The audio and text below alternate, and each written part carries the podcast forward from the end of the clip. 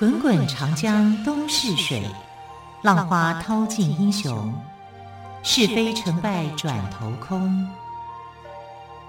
古今多少事，都付笑谈中。陪你说历史，汪培制作主持。欢迎朋友们收听今天的《陪你说历史》节目，我是汪培。同样在今天的节目当中，我们依旧要来说精彩丰富的历史故事。我们今天要说的是康熙平定台湾的故事。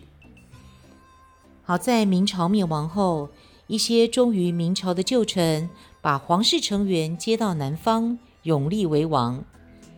一时之间，南方出现了两个明朝皇帝，一个是鲁王，是由张煌言等人拥立；一个是唐王，由郑芝龙等人拥立。郑芝龙就是郑成功的父亲，原名郑伊官。一就是一二三的一，官就是长官的官，官员的官，郑伊官。从小呢就喜欢武术，长大后在沿海一带经商，既做生意又做海盗，拥有一支非常庞大的海上船队，势力强大。由于经常跟外国商人做生意，所以郑芝龙还精通外语。明朝刚灭亡的时候，郑芝龙成了反清复明的主力，他拥护唐王在福州称帝。郑芝龙富可敌国，在南方的势力显赫，而且敢作敢为，所以很快就成了南明朝的太师，大权渐渐掌握在他的手上。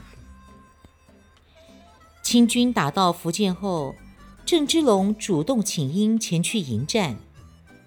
当时明朝的大将洪承畴已经投降清廷，洪承畴以同乡的名义劝郑芝龙投降。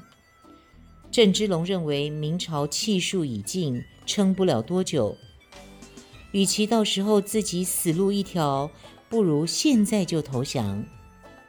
于是他和清军里应外合，联手打击南明政权。最后，唐王无路可走，绝食而死。唐王死后，郑芝龙被清朝政府调往北京。郑芝龙的儿子郑成功对父亲卖国求荣的行为感到不耻，他一次又一次请求父亲回头，可是郑芝龙就是不听。郑成功的母亲田川氏。因为不愿意受辱于清军，毅然地切腹自杀。母亲的忠贞精神深深激励着郑成功，他不愿意跟随父亲投降，而留在福建抗清。虽然郑芝龙多次写信要他去京城，但是郑成功都毫不犹豫地拒绝了。郑成功具有非凡的军事才能。他的队伍纪律严明，屡战屡胜。他经常利用清军不善水战的特点，把他们引诱到水上，再一举歼灭。他和另一名抗清将领张煌言联手，在浙江、福建、广东一带与清军作战，收复了长江以南的大片失地。清朝政府对郑成功不敢掉以轻心，一方面想办法断绝郑成功的经济来源，另一方面又透过清军总督郎廷佐派使者来跟郑成功谈判。他们假装投降，郑成功信以为真，就暂时按兵不动。谁知就中了清军的缓兵之计。清军争取到时间后，火速从四处调来兵马，夹击郑成功。郑成功寡不敌众，战败了。但是他不气馁，把队伍转移到台湾，准备有朝一日东山再起，完成魏晋的事业。郑成功抗清失败后，决定转移到台湾，保存实力，等待时机继续反清复明的事业。台湾跟中国的渊源很深，早在三国时期的吴国就有对台湾的记载。十七世纪初期，也就是明朝末年，西方殖民者听说东方地大物博，物产丰富，就航海来东方掠夺资源。一群荷兰殖民者更是趁着中国内乱的机会占领了台湾。荷兰人占领台湾后，掠夺岛上的资源和百姓的财产，强抢土地。强迫缴税，当地百姓几次反抗都没有能成功。郑成功的家族有与这些殖民者打交道的经验。他的父亲郑芝龙过去开着海船做生意，经常接触到荷兰人。郑芝龙接受明朝招安之后，以剿灭荷兰强盗为己任。多次拦截荷兰船只，将他们打得落花流水。福建闹灾荒的时候，郑芝龙还组织福建人民转到台湾开垦荒地，开始新的生活。在这样的背景下，郑成功知己知彼，对付荷兰人是胸有成竹。西元一六六一年。郑成功率领两万五千名士兵登上台湾，很快就打到了荷兰总督所在地的赤坎城。郑成功给荷兰殖民长官奎伊写了一封信，希望奎伊能主动投降，但奎伊不肯投降。于是郑成功带领士兵在荷兰人的城堡外筑起一道围墙。把他们围困在里面。如果有其他荷兰人跑来支援，郑成功就在海上拦截。可是奎伊还是不肯投降。郑成功索性截断了他们的水源。这下子他们无计可施，只得出城投降，结束了荷兰人对台湾三十八年的占领。西元一六六二年，郑成功病逝，儿子郑经接手治理台湾。他在岛上开办学堂，发展贸易，鼓励人们制盐、制糖跟经商，还将大陆的耕种方式传授给当地的百姓。因此，台湾很快就从人烟稀少的荒城，变成了地方千余里。户口数十万的富庶之岛，这段时期也被称为台湾的明郑时代。台湾经过郑成功和郑经的治理，逐渐变得富庶起来。可是郑经死后，他的儿子们只知道争夺王位，不知道继承长辈兢兢业业的精神，大权落入奸人手中。当时康熙皇帝已经平定了三藩之乱，于是委派水师提督施琅前去平定台湾。施琅是福建晋江人，从小生长在海边，小时候就喜欢习武，练就一身好本事。少年时跟弟弟施显投靠明朝总兵郑芝龙。因为战功卓著而获得郑芝龙的信任。清兵入关以后，郑芝龙见明朝大势已去，自己无力回天，率部投靠清王朝。施琅跟着归顺清朝。后来郑芝龙的儿子郑成功起兵反清，施琅马上响应，因为战功显赫，被升任为左先锋。成为郑成功的左右手，但是施琅这个人向来心高气傲，而郑成功因为少年得志，免不了年轻气盛。时间久了，两个人之间的心结就越来越深。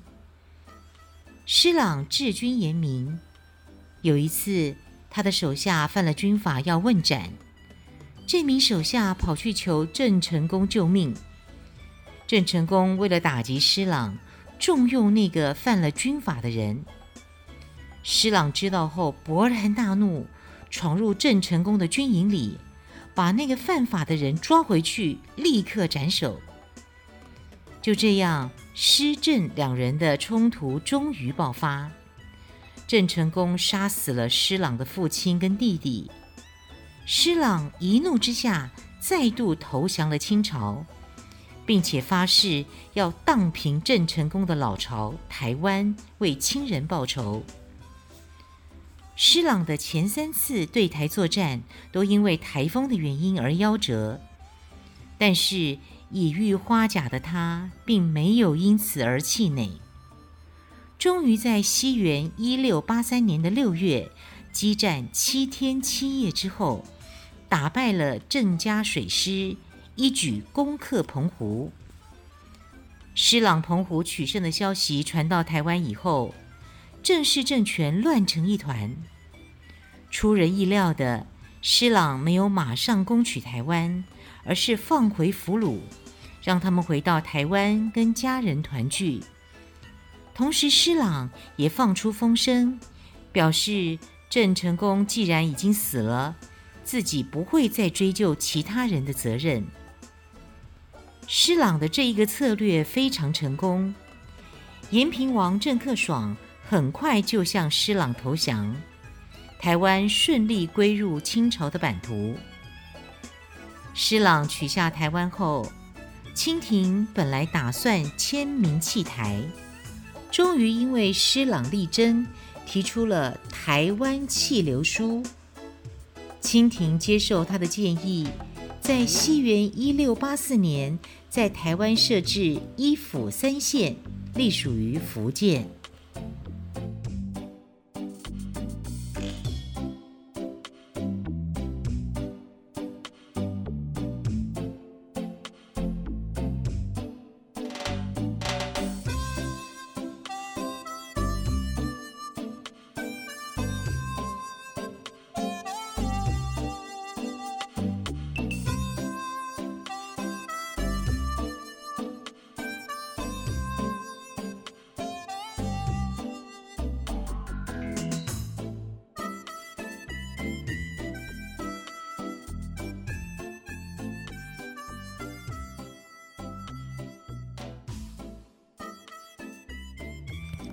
好，我们来聊聊雍正皇帝。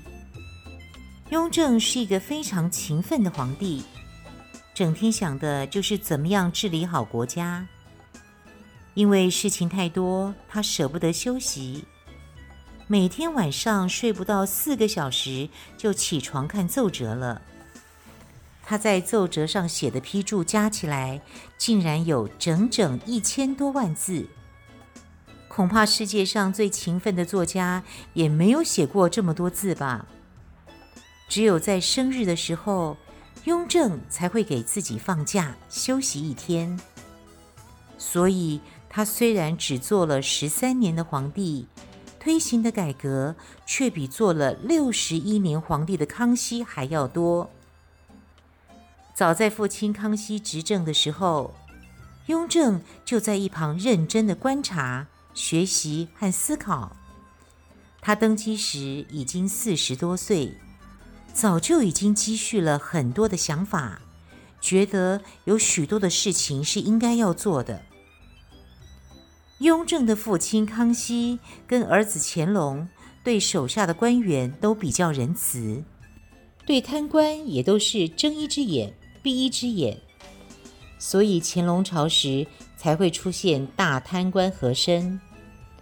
而雍正却扮演着铁面皇帝的角色。雍正刚继位的时候，朝廷比较腐败，很多官员贪赃枉法。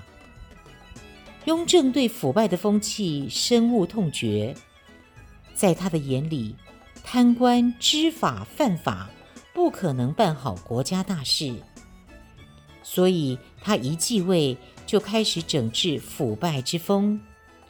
对贪官污吏毫不留情。当时没有几个官员敢说自己是廉洁的。他们既怕自己头上的乌纱帽不保，又怕断了财路，所以都反对雍正整顿政风，刻意阻挠雍正的改革。但雍正早就下定决心，他做事向来雷厉风行，抓了几个贪官后，其他的官员也就不敢再反对，更不敢贪污了。中国历史上各个朝代都有地方官员向百姓征收苛捐杂税，一部分送入国库，剩下的部分变成他们的额外收入，百姓苦不堪言。雍正执政以前，税收都摊到每个人的头上，称为人头税，百姓负担很重。雍正登基后，下令取消人头税，实行摊丁入亩的政策，也就是让百姓根据耕地的大小交税。这样一来，百姓的负担减轻了，贵族豪强的收入自然就少多了。整体而言，康乾盛世的出现跟雍正的勤勉执政是有关的。后人把雍正称为中国历史上最勤奋的皇帝。好，朋友们，你有看过《后宫甄嬛传》吗？还记得最后一集，雍正立储，也就是要立乾隆为太子的时候，他的诏书是写在哪里吗？对，在正大光明牌匾的后方。因为在中国古代，太子往往就是皇帝的长子，是皇位的继承人。可是清朝总共有十二个皇帝，除了开国皇帝努尔哈赤之外，只有同治皇帝载淳是长子。载淳之所以能坐上皇帝，是因为他是独生子，唯一的弟弟生下来没多久就死了，所以没有人和他抢皇帝座。自古以来，人人都想做皇帝。皇帝的儿子几乎个个都想做太子。许多亲兄弟为了争夺皇位，不惜自相残杀。传说雍正的皇位也是靠阴谋所得的。康熙本来立长子为太子，可是长子的表现令他失望，于是他废了这个太子，一直到死。康熙都没有公布太子的人选。太子被废后，康熙的几个儿子都对皇位虎视眈眈，明争暗斗。康熙的第十四子才能卓越，能征善战，深得康熙的喜爱。大家都把十四子视为皇位的继承人。可是康熙临终时，十四子远在青海打仗，第四子雍正抓住了这个机会，联合掌管京城兵权的隆科多篡改圣旨，得到了皇位。也有人说，雍正联合江湖上的武林高手抢得了皇位。还有人说，康熙的遗嘱上本来写着传位十四子，作为第四子的雍正。偷偷地把遗嘱中的“十”字改成了双钩鱼的“鱼”字，遗嘱就被改成了“传位于四子”，从而名正言顺地当上了皇帝。无论传说如何，康熙诸皇子之间曾经发生激烈的皇位继承权之争，这是确定无疑的。雍正当上皇帝后，不希望亲兄弟争抢皇位的悲剧再度发生，就想了一个办法，建立秘密立储制。储就是储蓄的储这个字，就是太子的意思。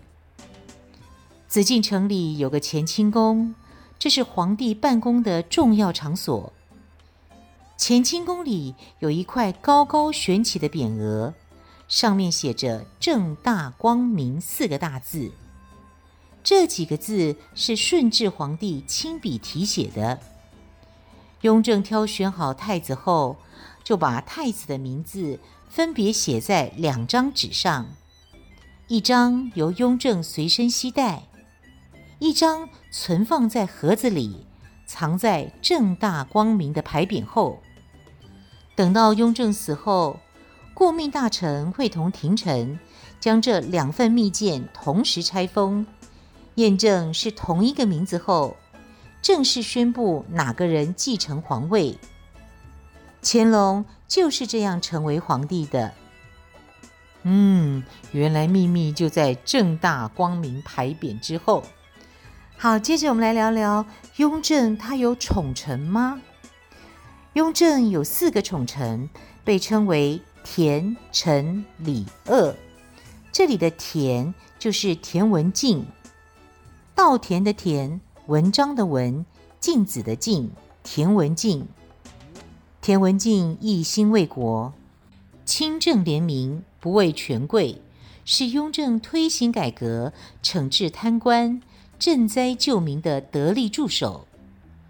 可是田文镜的历史评价褒贬不一，有人说他是清官、好官，也有人说他是个大贪官。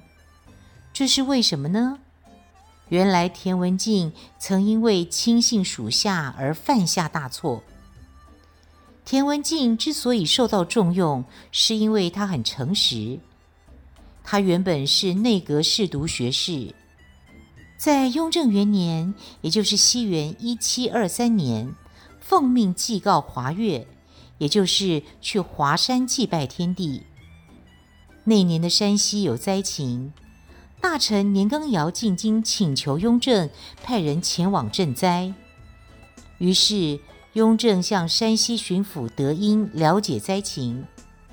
谁知德英为了个人的政绩，竟然说山西没有灾情。田文镜祭告完华岳，回到京城后，如实报告山西的灾情，直陈自己的想法。雍正很欣赏田文镜的诚实，对他的看法也颇为赞同，派他担任山西布政使，前去赈灾。田文镜不仅完成雍正交代的任务，还清理了一些累积多年的冤案。事后，雍正皇帝赞赏他忠诚体国、公正廉明。从此，田文镜受到雍正的重用。因为雍正推行的是严政，所以田文镜也是雷厉风行，不畏强暴，专门向贪官污吏、陈年冤案下手，获得了雍正大力的支持。田文镜年老后，虽然仍全心投入工作，但是已经不像过去那么胜任了。他任河南、河北总督时，河南发生洪灾。百姓损失惨重，许多人凄惨到活不下去的地步，甚至靠卖儿卖女为生。可是田文镜因为年事已高，没能好好的进行实地考察，所以对灾情一无所知。他的下属为了自己的利益，就欺骗他说，只有山东有大水灾。我们河南哪有什么灾情啊？田文镜竟然信以为真。过了几年，山东、河南等地又发生洪灾。雍正想，田文镜过去在赈灾上立过大功，应该清楚怎么做，就没有派其他人前去帮忙。